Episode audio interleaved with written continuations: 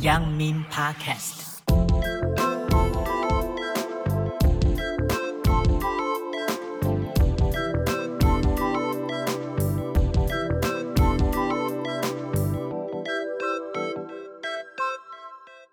大家好，欢迎来到阳金公路制高点的广播电台阳明 Podcast 的第二季，我是主持人鸽子。阳明 Podcast 是一个位于阳明山国家公园的实验商务电台，从自然、设计、人文、音乐等多元方面切入，讨论人跟自然的关系，聚集各方的好朋友跟山行者们，我们一起来讨论阳明山的大小事，开启国家公园更多有趣的可能性。同时呢，我们扣合了阳明实验商务当期展览主题。邀请不同的来宾。目前第二档的展览是“阳明奈奈”，引领民众窥探夜间自然的草山阳明。还没有看过展览的民众呢，请大家可以预约上山喽。那我们这一集呢，邀请到了一个非常有趣的好朋友啊，钟勇。那我们请钟跟大家打声招呼。Hello，大家好，我是林钟勇。OK，大家知道，其实一般人对钟勇的印象，但就是所谓的台湾花艺花卉大师哦。其实他自己除了花卉花艺之外呢，在景观设计啊，还有对于自然的探索，嗯，一直有很多有趣的作品跟有趣的计划。那其实他也是阳明实验商务的一个好邻居，因为我们知道他自己很神秘的在火山口附近做了一个火口下的花园。那最近大家上山可能会理解到说，在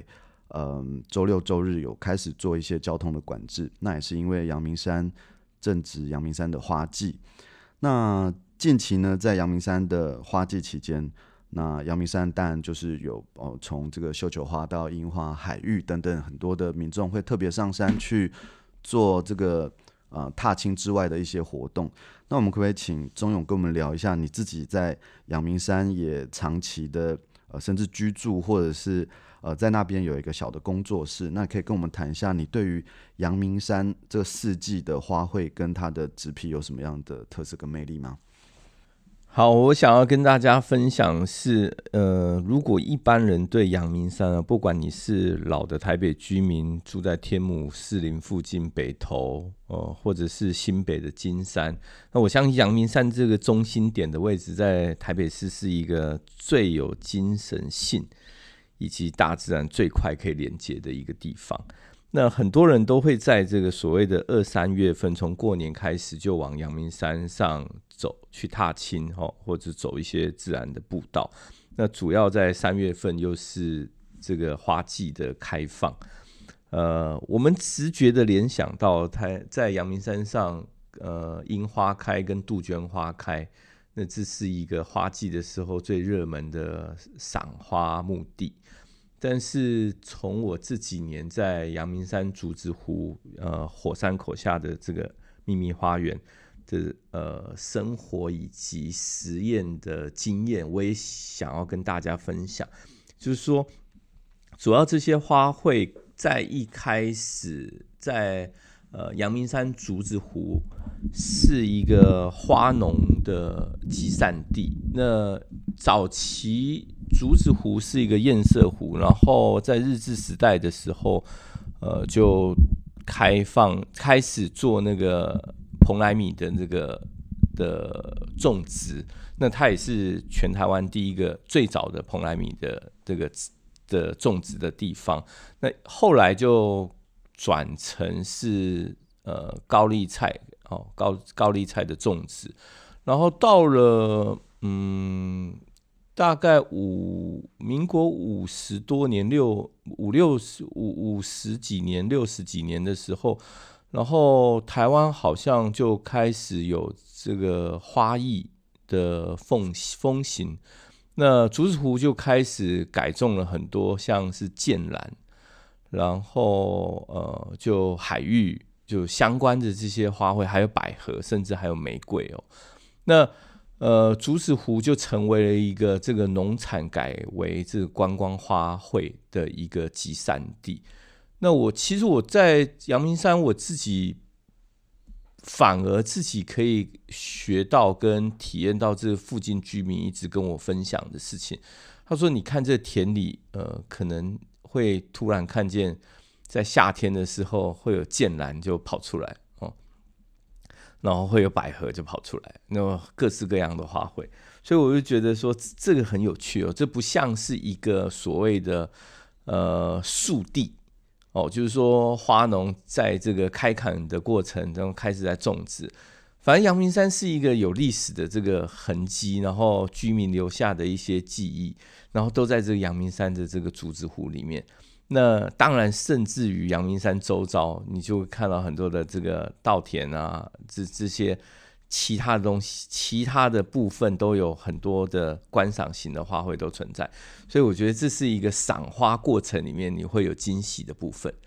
就是它不见得是一个纯大自然的环境，因为它呃国家公园之内还是有一些居民的存在。那这些私人的农地里面也有一些农作物的发生，那我觉得这都是在阳明山呃花季期间大家可以看见，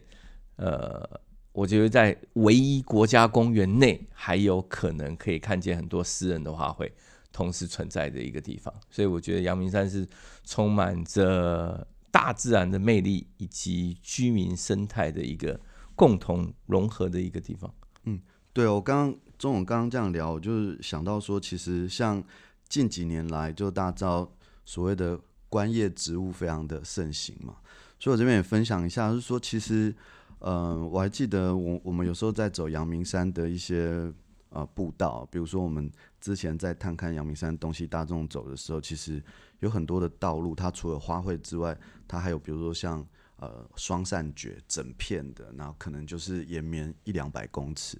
那我觉得这个东西就是像刚刚讲的，它可能有有的时候是呃这个农民开垦的这一种呃所谓的花园或者是特殊花卉的这个比较集中的景观，但另一方面它也有这种可能突然出现的百合啊，或者是啊、野生的这个花卉。我觉得这个这个东西的确跟我们一般，当然你你。如果跟人家讲说你去田尾啊，或者什么是、是非常不一样，它、它它融合了很多你在移动中，或者是你你在呃不同的季节感受到的的东西哦。那我相信其实大家都知道，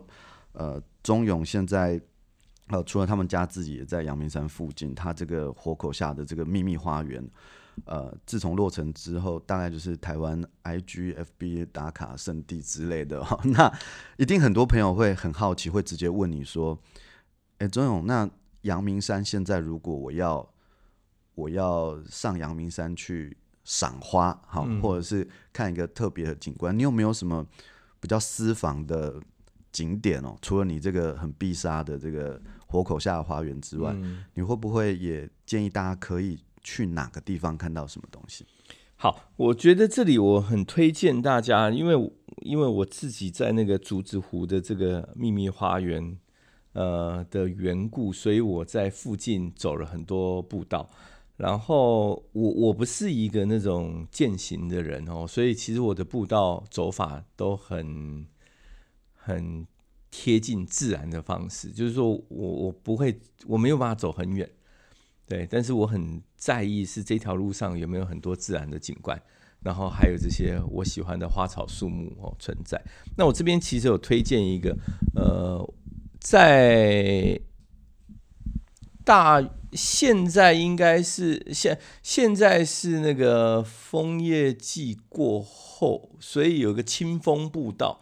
清风步道从竹子湖的大梯田休闲农场。的旁边就有一个沿着西边的一个步道，一直往上可以走到中正山。然后那条步道再绕回来的时候，会经过快要接近青菜园这个野菜餐厅的前一段，有一条森林里的小秘境、小步道。那它上面有挂一个牌子，写私人土地。啊，对对对，所以我我想要分享的是，其实阳明山有一些步道哦，它它并不是，呃，我我每次跟这些居民打交道的时候，都会跟他们打声招呼，说，哎，我要去走一走。那其实他们都会很友善，他说走一走没有关系啊，哦，就是那条步道也没有围起来，也不是呃有什么明确的种植的的部分。所以他也没有要仿人家，只是他明确让你知道是个私人土地的用意是，那你其他以外走以外的事就不要发生。我觉得这是一个大家有的共识哦，要不然他就会围篱围起来。那老实讲，这就是我的秘密景点，因为这一条路上沿街有非常多的七叶一枝花。那我每一次在跟朋友分享的时候，就是就像格子你刚刚说那个双扇蕨，就是这是普遍这几年来大家很有注意力的植物嘛，因为它也是那种亿万年留下来的。的的蕨类植物，然后它有稀少，只有在琉球、台湾，然后菲律宾沿岸，就是太平洋的这个沿岸留下来的一些这个呃恐龙时代的这个蕨类植物，很很有故事性。那其实台湾还是有一些台湾原生种的植物，它零星的都会在阳明山区里面看见。所以我觉得这是吸引阳明山践行的人应该要多留意。那我们大家都有个默契，就是不会明确的标出那个地点，也就是也不想要让有心人要去做采集，或者是有这些呃过度的去踏青会经过。但我这里的举例就是说，嗯，有很多的阳明山的这个山径上面的这些小路。你有如会走进不像阳明山的环境，嗯，所以那条山林的小径，我们每次进去都会觉得它也像是一个小溪头的感觉，哦，就是有那个杉树高高耸三天的那种景色，但是地上就会有一些这种原生的植物，那我觉得。重点是走进阳明山，除了可以赏花，大众的赏花路程，也真的蛮希望各式各样的朋友，呃，你喜欢观叶，你也不要说你不去赏花，好，我觉得就都可以在一起，因为大自然，你才会看见台湾的自然面相，呃，它拥有不，它它不是只是一个像日，反正它就是温带、亚热带，然后。热带这样子全部混杂的一个生态环境，我觉得这是我自己觉得最有趣味的啊，所以我觉得台湾山林也可以不被呃不不是一个要去定义某一个区间带，因为这些植物的可能性，他们都早已经混杂在这个土地里面，那我觉得这是我自己觉得非常有趣。好，刚刚钟勇有提到一个观点，我自己是非常非常的感同身受，就是说，通常如果呃以台湾的油气景点呢，那大家会就是说，哦，你可能赏花，就可能哦，一般的民众会搭公车什么，然后他们去看花钟嘛，然后可能从前山公园一直走走走走到最里面这样，但是。呃，我我最有印象就是刚好前几个礼拜啊，因为呃朋友来拜访这个阳明实验山务。那通常我们一个非常重要的行程就是去完阳明实验山屋之后，他要去吃土鸡嘛。对，吃土鸡就会去竹子湖了。对，那我，我是到了，我几乎已经去了，我我我觉得应该有超过一百次吧，嗯、就是去吃土鸡的。但是。嗯、呃，通常大家都会有一些自己的这个私房的呃偏爱哦，哪、嗯、哪一家哪一家这样。嗯、那其实最要克服的就是停车，对不对？哦、通常到那里，呃，每每一家有的前面会有个小腹地，有的会叫你哦一直开开到前面，反正路边哦能停就停。对。那所以基本上你克服了这个停车问题之后，你就可以如愿的去享用你的这个呃不管是白斩鸡啊或鸡汤这样。那因为那一天，因为朋友，呃，可能比较不熟悉的关系，所以他停了非常的前面。嗯。那呃，我们就想说陪他走一段，所以我也跟着往前停了。嗯。那吃完土鸡回去的时候，也不知道为什么那时候 Google Map 它就没有叫我们回转，它叫、嗯、他叫我们继续往前走。嗯。所以呃，基本上我在竹子湖，通常就是你吃完用餐完你就。往下个地方移动，嗯，但我就继续往竹子湖的这个沿着这个土鸡城的这个路继续往前走，嗯，结果发现它是有终点的，就是它并没有它并没有绕一圈哦，不是活路，对，但是呢，你你开距离大家停车这个地方大概超过两三百公尺之后，你会发现那里其实是一个竹子湖的后花园，嗯，哦，几乎没有人，对，因为大家去竹子湖，对，哦、要么就是在观光的地方，要么观光，要么吃土鸡。但这条路我后来发现，其实有几个呃非常有闲情逸致的朋友，他们就带了他们的录音椅啊，然后带了一些设备，嗯、像这种刚刚来录 Podcast 开了一非常帅气的这个老车啊，那他们就在路边，也也没有人，那。但是你会发现那里的樱花啊，嗯，是真的是漂亮。嗯，那一一直到最后最后的终点，它有一个小小的凉亭。对，那也有这种看起来就知道是那种呃非非常知道这里状况的的的秘密的一些朋友，他们就带了一些他们的小餐盒，然后在那个凉亭用餐这样。对，那其实如果没有这个 Google Map 的这个这个意外，其实我们是不知道竹子湖。里面居然还有一条这么长的步道，嗯。嗯、那那个步道因为它是一个单向的路，嗯，所以一般的人他其实不会觉得那动一直往里面开，大家觉得是一个死胡同嘛。你说就中正山嘛，哈，对，那那结果结果其实那条路反而变成说它蛮宽阔，对对，对对对，但是你可以你可以行走，对对对，而且你来回走可能也。你要走两对。两三两公里哦，也也有个两公里，嗯。但是我觉得沿途因为人为人为的活动稍微比较少，嗯，所以你会发现其实那里的樱花的姿态啊，嗯，或者是它它基本上就是回到它山里面的这种感觉。嗯，所以我觉得也也建议朋友说，哎，以后我们可以不一定要用说哦，我要去哪一个站哪一个点，而是用一种，嗯，哦边行走边看，然后看到一些。反而是有趣的这些小插曲，然后也可以一来避开人潮了，嗯、那一来其实你有对阳明山更多呃更属于自己的认识，这样子。对，嗯，好，那接下来呢，因为我们刚好提到这个呃大家都很好奇的这个活口下的花园的这件事哦，那我们在这边也想问一下钟勇说，哎，当初这件事情是。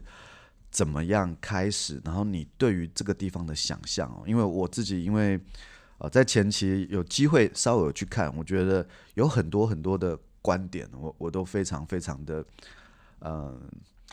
你要说佩服哈，就是说其实我我知道这种对那里有一些自己理想性的想象跟实验呐，那我们就请中午跟我们聊一下，说，诶，你当初发现这个地方，然后你怎么样想要？打造一个跟大家想象中比较不一样的花园，这样。好，呃，这一个分享是我比较少少机会说的哦。通常都是大家比较亲近，然后到了我的火山口下的这个花园的时候，我会跟大家分享几个小故事啊。呃，老实讲，我本来就是一个从事开花店、做花艺，然后庭园景观的设计师。然后用一些所谓漂亮的花材，这本来就是我工作上应该要具备的条件。所以我第一次到了这个竹子湖，然后到了我这一块土地上的时候，呃，我遇到我的这个房东哦，然后我就问他说：“诶，我院子里面有两棵山樱花，什么时候开？”那他就是说三月初哦，就是那我说：“诶，山樱花不是最早开的吗？”哦。那他说山樱花有也是有品种的分别，就是有早开跟晚开。那我就跟他讲说：“诶，你为什么不种呃吉野樱？哦，就是山樱花是桃红色嘛，所以就是大家容易在台湾看见的这种呃原生种的樱花。然后我就说：哎，大家都喜欢这种浅粉色的啊，尤其是像日本京都，嗯，对那种嗓音的那个。他就说：哎，当然啦啊，我也有种啊，你我后面除了吉野音。”我还有那个垂音呢，所以他就在，嗯、对他就在跟我分享他比较杰出的这个园艺技能哦，就是接枝。然后我就说接枝那没有原生种吗？他反而愣住了，看着我一眼哦。他说这些外来种都是接枝哦，就是跟高阶梨一样，就是本身的母株并不是原来从头开始从种子开始生长，所以它是接枝山樱花。那我又好奇的问他，接枝是什么？哦，他说，你知道吗？这一颗吉野樱，嗯，不管它整颗是什么颜色，开了吉野樱的花，它结的这个种子掉在土地上再长出来，还是山樱花。哦，对，我就说哈，所以他说这就叫做接枝哦，就是他接了母猪的原原嗯的，不管它外观是怎么样，它就跟整形逻辑是一样哦，不管你怎么整，你未来生出来的小孩还是你原来没整的那个样子哦，所以那个时候我才非常的惊艳。他也跟我讲，他说不然整个山头怎么会都是山樱花？以台湾人的性格，早就全部都种吉野樱了哦。那我就说啊，我才想到，原来我也是那个所谓推广外来美学的那个始作俑者，就是永远都是告诉他，告诉别人啊，我喜欢日本的樱花啊。只要讲到台湾原生种，我可能就淡淡的飘过，因为这就是物以稀为贵的特质。所以我重新的审视自己，是不是一个。只喜欢所谓被改装美容过的那种所谓视觉美学的那个人哦，所以我就重新思考，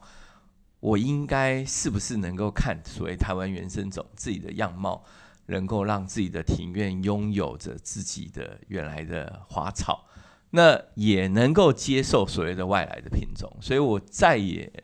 没有这么强调所谓只有视觉性的这个部分，嗯、所以我记得我早在接近二十年前，在戏子的山上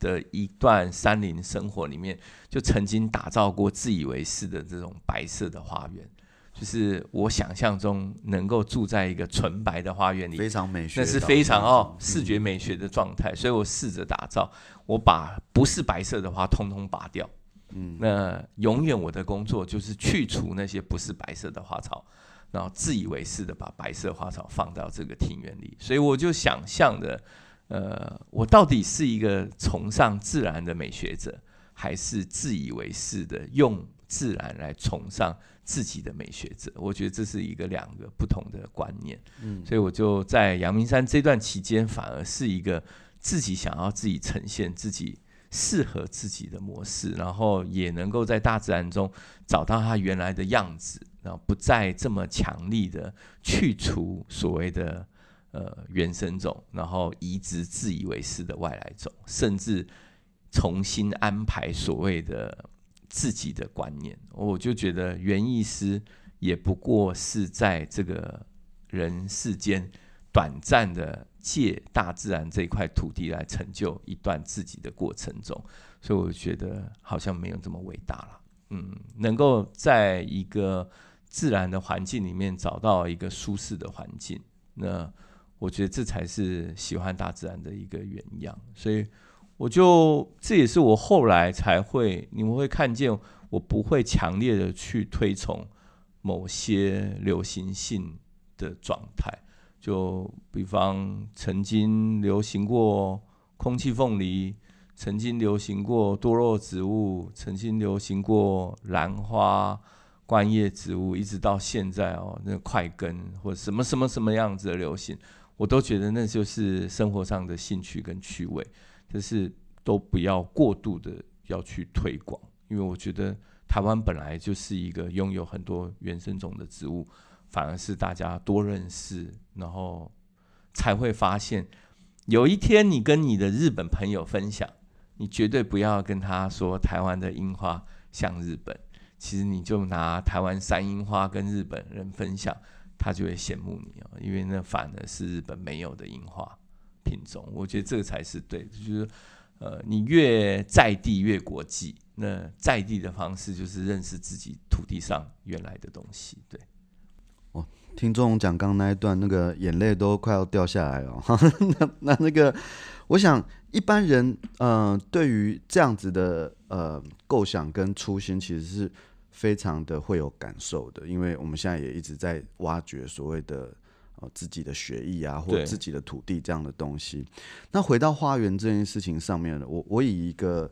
一个这个比较庶民的的角度去看，那。花园其实有两件很重要的事情嘛，一个就是你你有没有要种什么东西，嗯，那第二个就是你如何整理啦，那整理可能就是像刚刚讲的杂草啊，嗯，然后画地，那你是怎么样在整整理花园这件事情上有没有什么你自己的判准？好，我其实我是建议，呃，多数我们在学习园艺的时候，呃，通常大家的的做法是这样，也许我们在城市里面没有自己的土地哦，所以你可能只有自己的阳台、窗台或室内的一些小空间，所以这些想要实现自然的状态，可能都是用盆栽的方式。那既然是盆栽，就代表你的容器跟土壤跟介质所有东西都重新再来。那重新再来，你就可以完全的自己的设定。所以不管你要种块根植物啊，或者是观叶植物啊，或多肉植物啊，你都可以因你想要学习的方式，可以寻求这些好的介质，然后让你的植物生长得好一点，然后确认你的生活生活环境适合什么。呃，我也跟大家分享，我也曾经想要在我的自己台北市的家里面的后院。想要种香料植物，那我家是偏山区，所以雨水多，然后排水不良。可是我却偏偏自以为是可以种香料哦，种完半年之内全死光，然后原来的那个阳台上面长出来全部都是茂盛的蕨类。那我的太太就对我很鄙视，他觉得说我连花草都不会养哦，还自认为自己是花艺师。那我就跟大家分享。我觉得这就是很多的经验，呃，找寻到它原来适合生长的环境跟条件，再去寻找你喜欢的植物类型。我觉得这个就不会大费周章，然后到头来徒劳无功了。那主要的原因是这样，在大自然里面还是有太多无可避免的事情，就是你你硬要做，你一定可以完成。比方说，我改良我家的排水。改良我家的土壤，改良我家的那个那个防雨机制，我可能可以那个，那我就要增加我的日照以及那个湿度，才能种所谓的香料植物。就说你你有没有那么一定要自以为是的改良你的种植环境？所以我就说我在阳明山的经验也是，就是说，呃，阳明山的花农也有跟我讲，他说这里玫瑰他们以前也种过。但是一定要搭棚，因为雨水太多哦，所以这一切其实都是反过来，就是说，当你喜欢一样东西，你有没有爱上，爱到你为了它可以改变所有的一切？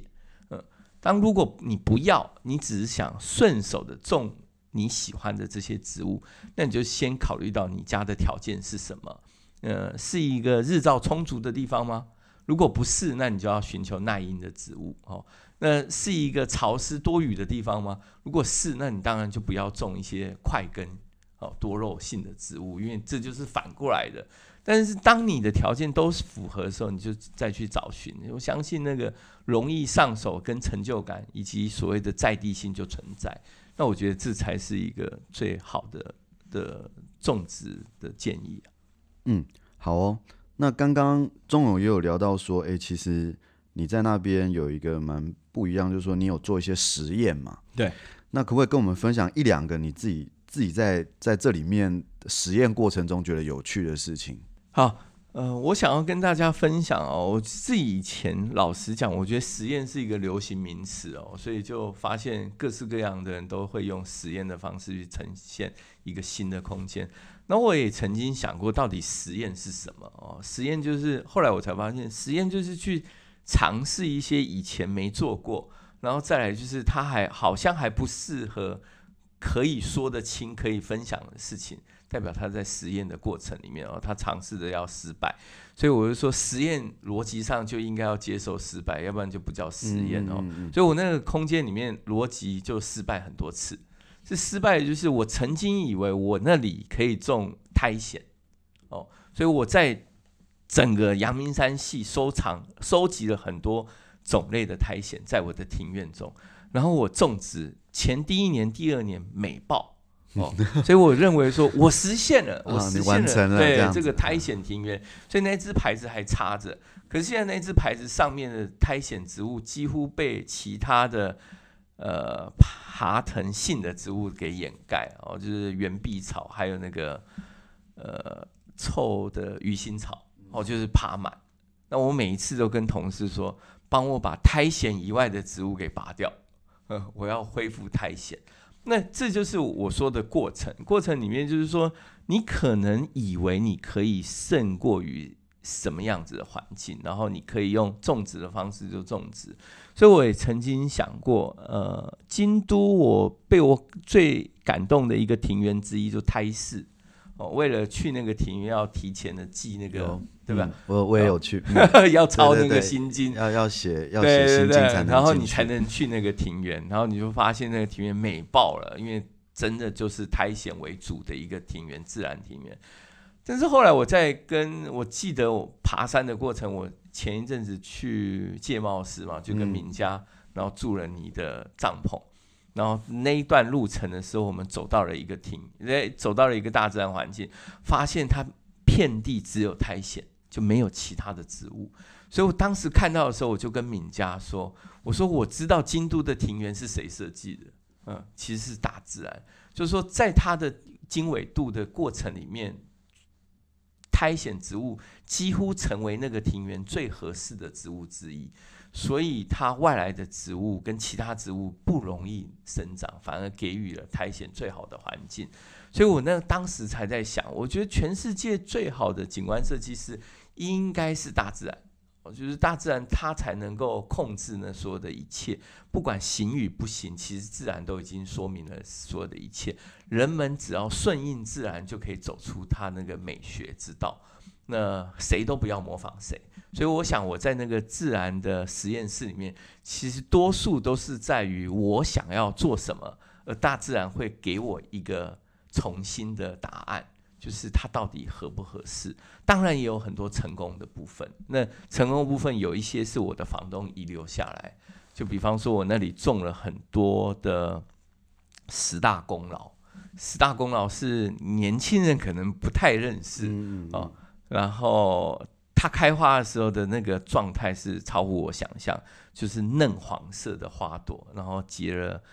呃蓝紫色的果实，所以很多路人，你我每次在庭院里面就会听到这些人说啊，阳明山有种蓝莓，你看我就跟你讲蓝莓台湾有种，所以我当时心里就会觉得说，各式各样的人都在散播 各式各样的可能，它根本不是蓝莓哦，它就是一个。原生种的一个植物，然后，然后它有自己的中药的疗效，然后它可能因为流行性的前后，所以你就会看到这些褪去流行后的植物，还是在这些花田里面存在。那我觉得这个是我觉得最有趣的。对啊，其实其实十大功劳以前，呃，他其实爬山的时候非常容易看见。嗯、那我还记得有一次我们是。呃，在在一个路径上，然后刚好那时候有原住民的朋友，他要看我们一群人，真的就是累歪歪的这样子。那他就是因为十大功劳，它其实有的看起来像藤一样，对它都长得很粗的话，那它的确是有一些功用，比如说它切片之后熬煮，嗯，你喝的时候会觉得非常的舒服，什么？那我还记得，呃，就一年多前吧，居然有在建国哈寺。看到这样子、嗯、啊，我我觉得这也是很有趣，嗯、就是说，其其实这个流行跟贩售这个东西，以前十大功劳不会有人把它拿来当景观植物嘛。对。对，但如果你细细的看十大功劳，它其实是非常漂亮，它有一个比较厚，然后比较野生一点的这个刺、嗯、刺跟这个叶的的盒形，然后它它的颜色也非常的的的淡丽啦，对，有小黄花这样子，所以我觉得其实这个。我我还记得后来我们就是对对，不管是呃花卉或者是呃森林啊、呃，这两这两件事情啊、呃，都有一些涉涉略之后，我们常常喜欢几个朋友约在爬阳明山的时候，嗯、我们就开玩笑就说，我们来算一下，你眼睛这样看到这个方格啊，嗯、在建国花市 要卖多少钱这样，哦、然后他就开始估价，然后我就会发现，哎。其实其实怎么算都很贵，你知道，就就是不可思议这样子。那我想说，哇，这这个感觉是蛮有趣，就是说，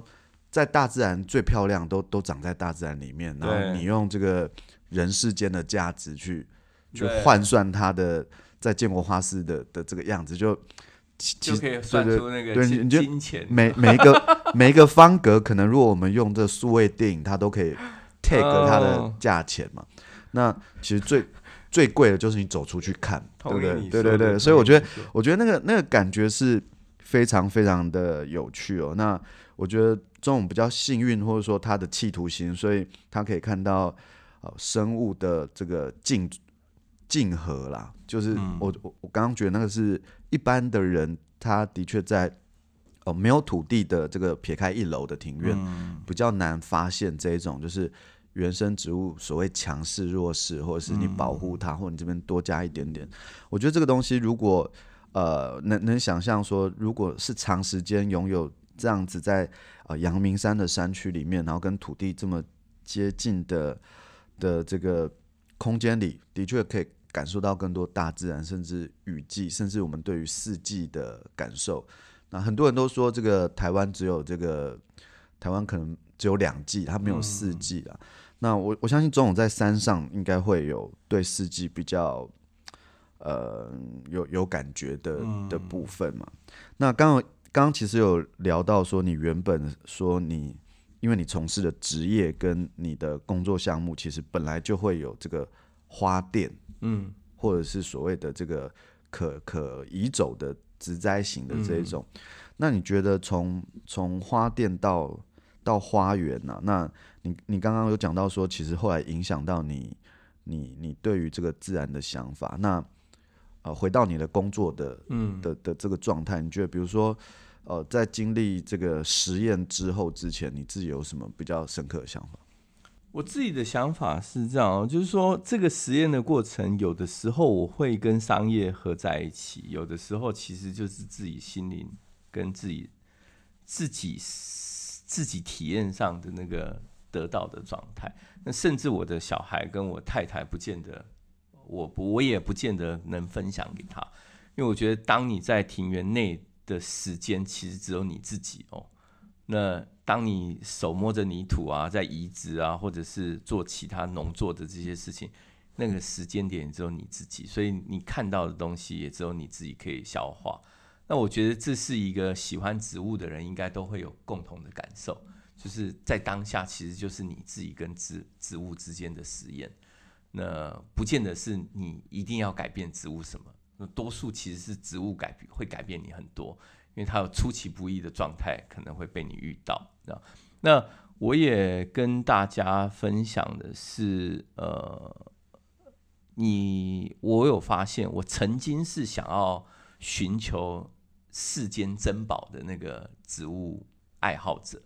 就是想要不同的品种。但是当我到了阳明山之后，其实我没有从自然里面去挖掘任何的植物进到我的花园。哦，就是这是一个我自己在调整自己的状态。就是说，当我看见，当这就是我说，当我看见植物在自己的环境自由的繁衍跟生长的时候。那个美，跟你把它挖掘在你的环境下，你怎么看它都没有这么的健康跟这么的快乐的时候，你到底是谁？然后你要什么？所以我就觉得说，真的也很希望大家能够，因为呃，格子你们在这个阳明山的实验山屋，其实打开的是希望人走进这个自然界。然后我也真的非常认同这件事情，这大自然是属于所有的人，啊，那所以我想要公开跟分享，都是大家可以去的地方。那我的实验室没什么了不起的东西，就是我只是用自己的时间跟这个地方去过自己的实验性的东西，所以嗯，我就不会去跟人家强调我这里有什么稀世珍宝，因为什么都没有。我所有有的都是因为我的花园可以跟大自然连接在一起。所以我会带你往外走，然后让你去看见这些生长在这些土地上面这些植物的状态。那我觉得，嗯，能够用花季的时间、四季的时间，然后去往阳明山走。所以你刚刚说的台湾的四季不明显，但是我敢跟你保证，阳明山绝对是一个四季明显的一个、嗯、一个小山哦。呃，因为它在北方，然后东北季风的那个，所以它的冬天，然后冬天过后，东北季风停下来之后的春天，跟那个其实是很明显，而且那个花草的变化度是真的很大的，所以我觉得阳明山是绝对有四季变化，这么矮就有一个四季变化的地方，然后很有趣，很有趣，就是你你会发现我刚刚有说的，呃，其实我永远不期待那个双善蕨是有盆栽种。哦，这是逻辑，就是说，我相信所有人脑筋一定都在想，我可不可以在家里种上双善蕨？一定也有农民要把双善蕨试着做成盆栽。那我只是在想象，跟大家分享，如果所有的花草都能够因为人为的方式，可以在我们生活周遭，我们还会期待走进大自然吗？对，这就是我觉得很矛盾的地方。嗯、我也是一个这个行业的从事者，其实尽可能去表达自然，那是因为我喜欢自然的样貌，但是绝对不是一个自认为自己可以拥有自然的花艺设计师跟庭园景观师。所以，这个我觉得这个是希望可以大家一一起分享的地方。OK，我觉得这一集非常重要。那重要重点是因为刚刚。呃，钟勇也提到这个有实验两个字，基本上就可以犯错，所以我们的山屋基本上 容错率应该要非常的高啊。当然，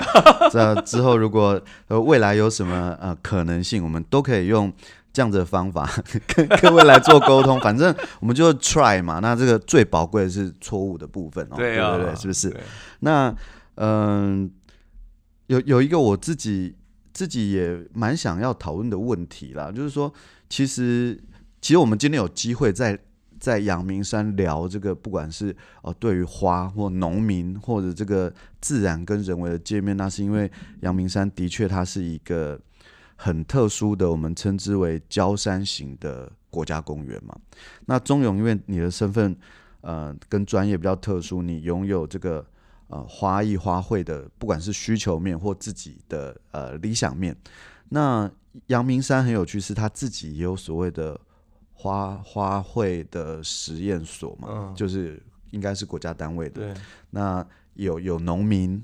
然后有这个摘采这个所谓的海域的这个海域田，那甚至还有节哦，海域节等等。嗯、那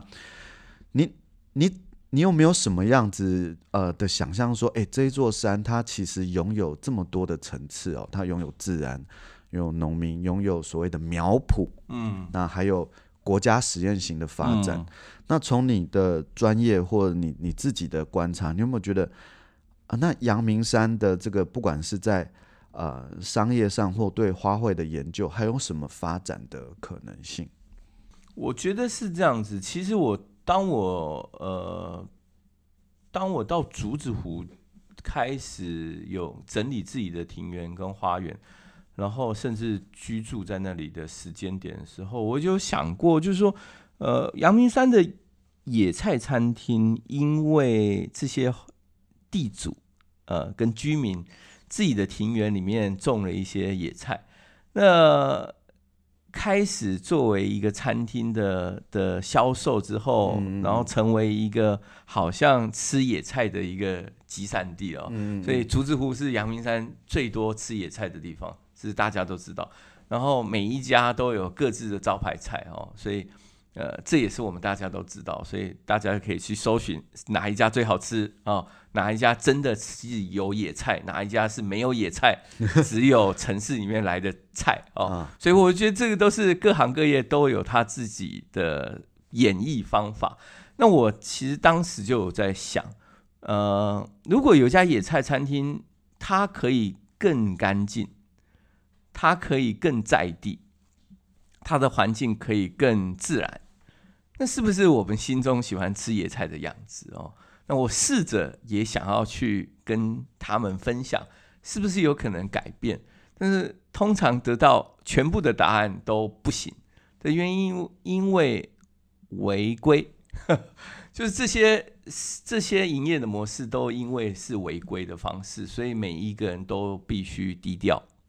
呃，不能做出大的改变。嗯、那我想，这是我自己在这个国家公园内自己的感受，就是好像就是因为政府跟所谓的地方跟所有东西都还没有找到一个合理性，呃，跟合法性，所有的改变好像都是不能的那样子的往前。所以我就对于三屋的实验状态给予非常正向的方式，在合法的情况之下，我觉得一定有一条可以走的路。那这条路就是实验的路程。所以我刚刚也分享各自，就是你们做的这一件行为，其实并不是在于内容的多好跟多坏，而是它真的走出了一条实验的可能性。呃公部门也好，对大众也好，他都重新的去思考人们要的是什么。所以我也有想过，如果因为呃野菜餐厅是一个蓬勃发展的，难道整个村子都开野菜餐厅吗？所以我就推说，我觉得不行，不行的是花农必须要有更好的环境，嗯，所以才会有人做花农，嗯，那。地方的观光也要有好的环境，所以有土地的人可以做观光的改变。那所有的人在这里都要有一个他自己更认真做好自己的事情的模式，它才是一个集合体。那我以前就发现，各行各业其实只要认真的对待自己，而不是将就跟随便，就是取巧。那我相信都可以在阳明山。可以看见每一个每一个的的改变性。温室如果是合法的，那在温室里面做跟农相关的事物，是不是就应该可以合法被推广，而不是被被那么的好像限制啊、限制跟这些？因为我觉得这这是台湾我们大家应该共同期待，期待是我们走到每一个地方，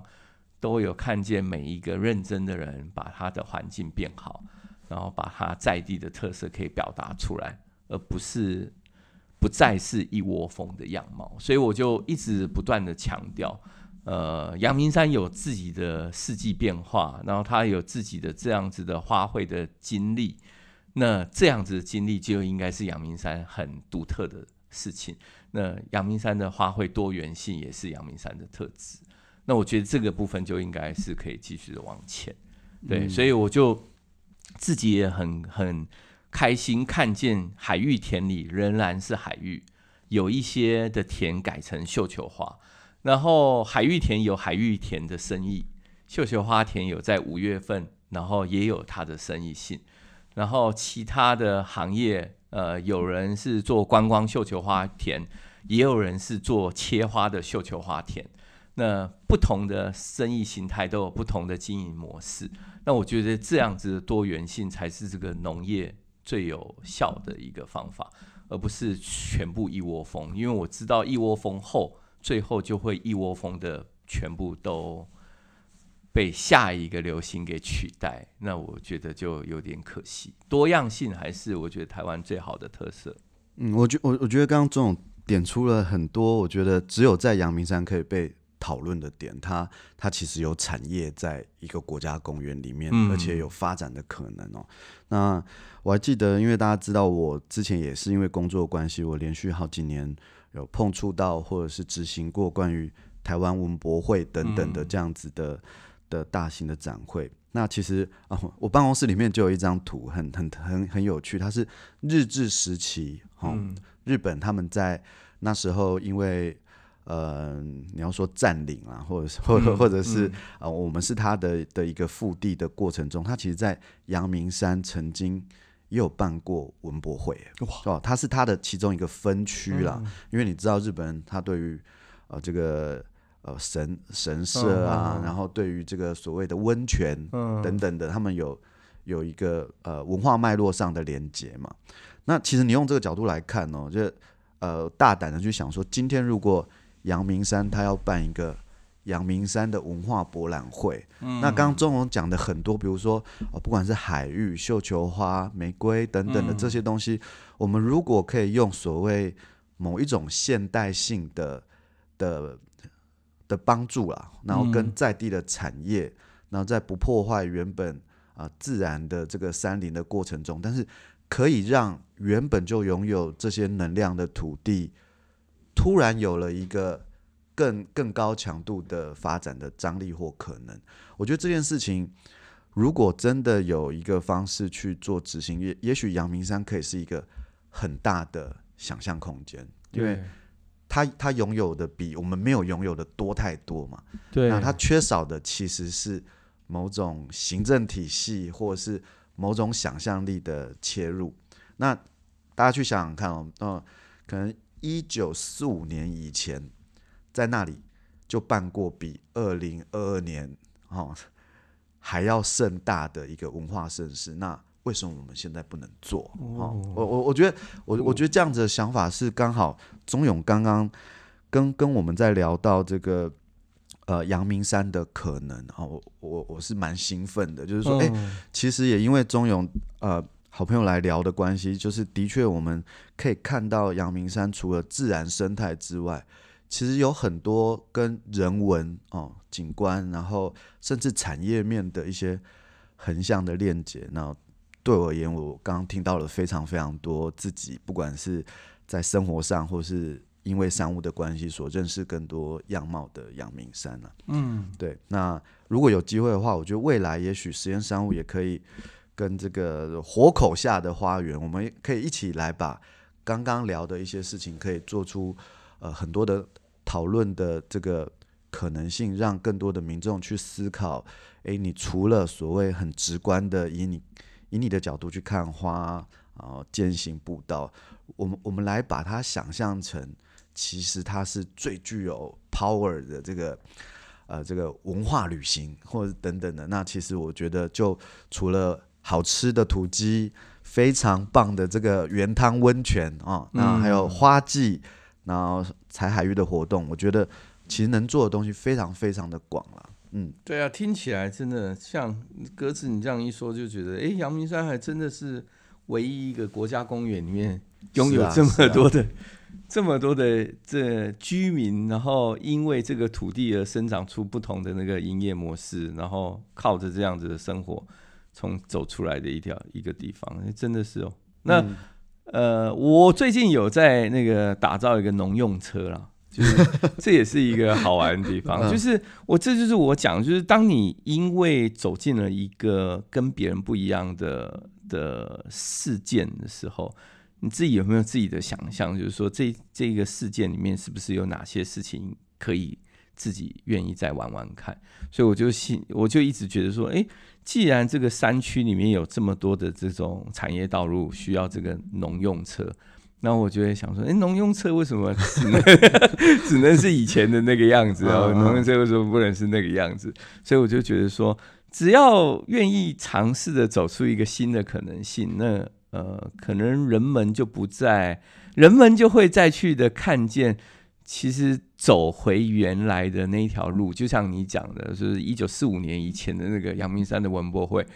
就是这就像是一样，就是说以现在的方式再走回去，是不是大家更能期待？嗯、那以现在的方式再走回农业，农业是不是有更多的趣味性？以现在的方式再去看大自然，那大自然的拥有的条件其实就就好，就不再是赏花而已。嗯嗯，哦，就是这也是我想台湾最好的地方，就是说如果花，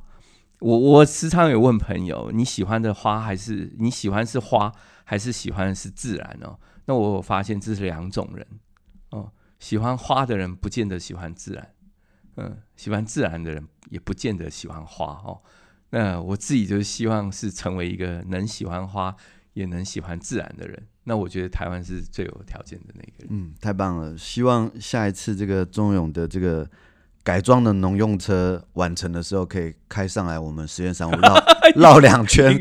让他感受一下哈。好，那今天非常开心，就是邀请到钟勇来上我们的阳明 Podcast。那我们也。鼓吹一下他这个未来有更更多的计划，也可以分享给我们的听众。那今天就在这边跟大家说再见喽。那总有一跟呃民众打个招呼，谢谢大家。OK，好，那我们今天的这个阳明 Podcast 关于这个活口下的花园的这一集就到这边。那我们下次再跟你们空中见面，拜拜，拜拜。